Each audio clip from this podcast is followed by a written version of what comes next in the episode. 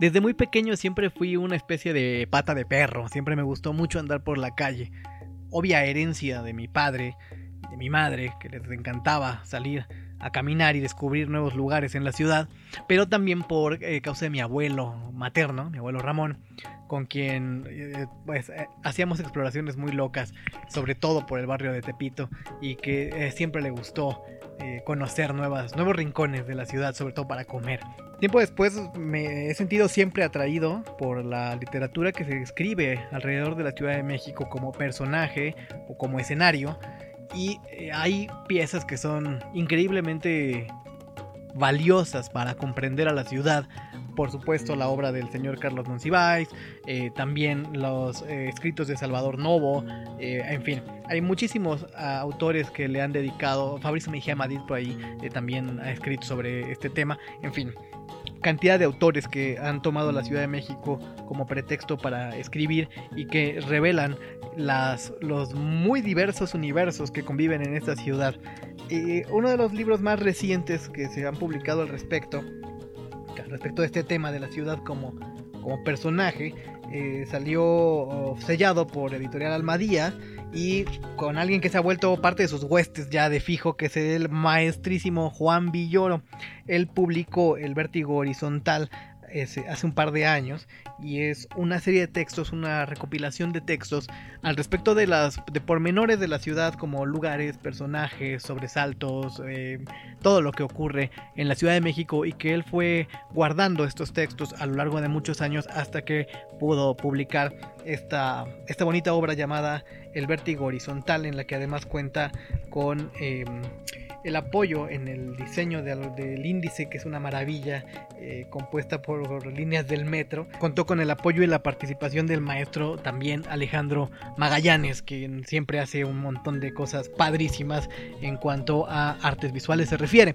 Hoy les quiero leer un par de textitos que aparecen en este en este libro solo como una forma de divertirnos y de extrañar las calles para que nos dé el apetito de regresar a las calles cuando esta situación termine.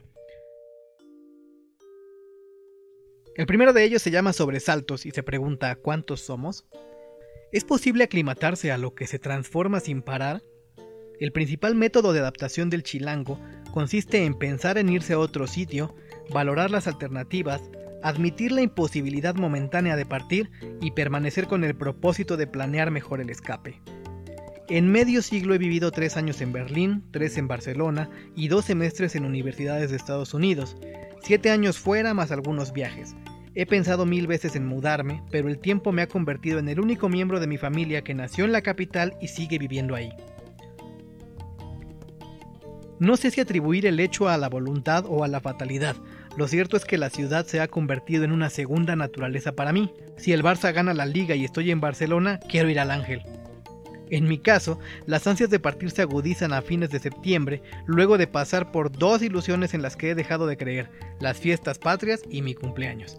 En septiembre estoy más viejo y la patria se celebra a sí misma sin causa aparente, pero lo peor es que para entonces ya llevamos cuatro meses de lluvias.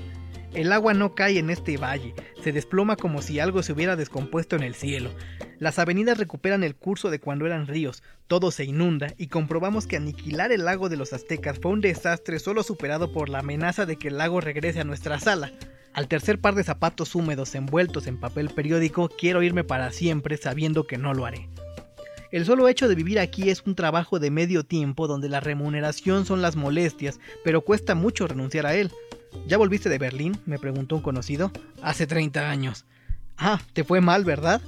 Este diálogo refleja una superstición popular.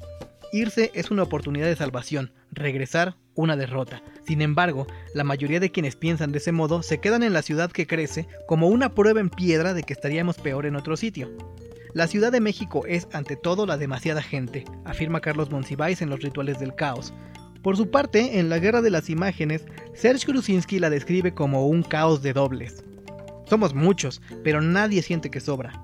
Cuando Günter Grass visitó la ciudad en los años 80, quiso saber cuántos habitantes tenían el DF y el área conurbada. El desconcierto llegó con la respuesta que se daba por entonces, entre 16 y 18 millones.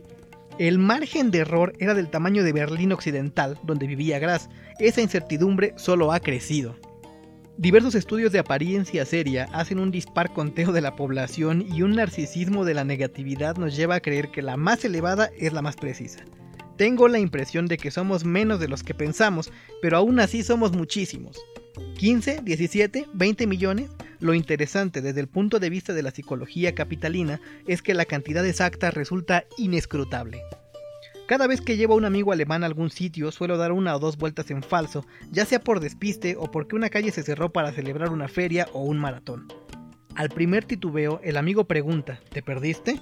Alemania es un país donde hay gente que se suicida porque reprueba tres veces el examen para taxista, tan exigente que obliga a conocer las mejores rutas de la ciudad en cualquier horario, tomando en cuenta las salidas de las escuelas, las fiestas religiosas y los partidos de fútbol, un giro equivocado indica ahí que no se domina el territorio.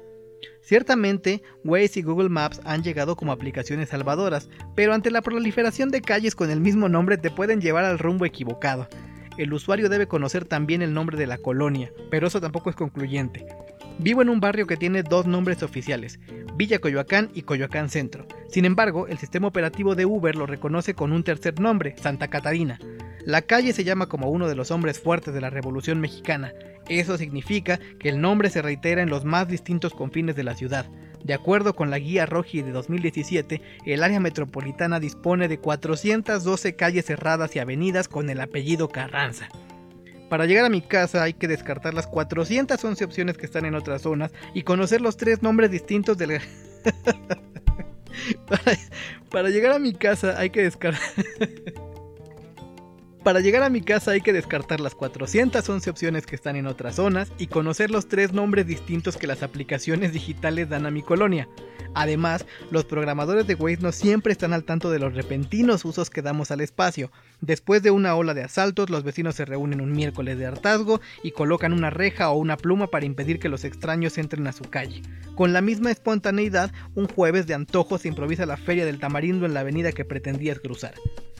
En un paisaje donde la orientación es casi imposible, la vuelta en falso representa un mero tanteo. La equivocación da confianza. Si la detectas averiguando que no es por ahí, confirmas que la meta existe. El territorio nos excede en tal forma que es mejor ignorarle ciertas cosas. No saber cuántos somos puede desconcertar al visitante, no a nosotros, convencidos de que el margen de error nunca es del todo malo, pues anuncia la posibilidad de llegar a algo que no sea un error.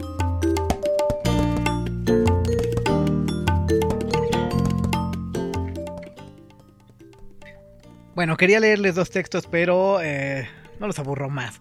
Eh, dejemos este, esta lectura ahí y les recomiendo mucho El Vértigo Horizontal del maestro Juan Villoro, publicado por Editorial Almadía en colaboración con el Colegio Nacional. Ahí estuvo Juan Villoro con sus sobresaltos Cuántos somos de El Vértigo Horizontal y la música corrió a cargo de Los Shahatos, banda de Alexis Ruiz, el vibrafonista de eh, Pate Foix, que pues, solamente tuvo este, este lanzamiento de disco hace unos años y desaparecieron. Momento de largarnos a seguir con el encierro. Nos escuchamos mañana.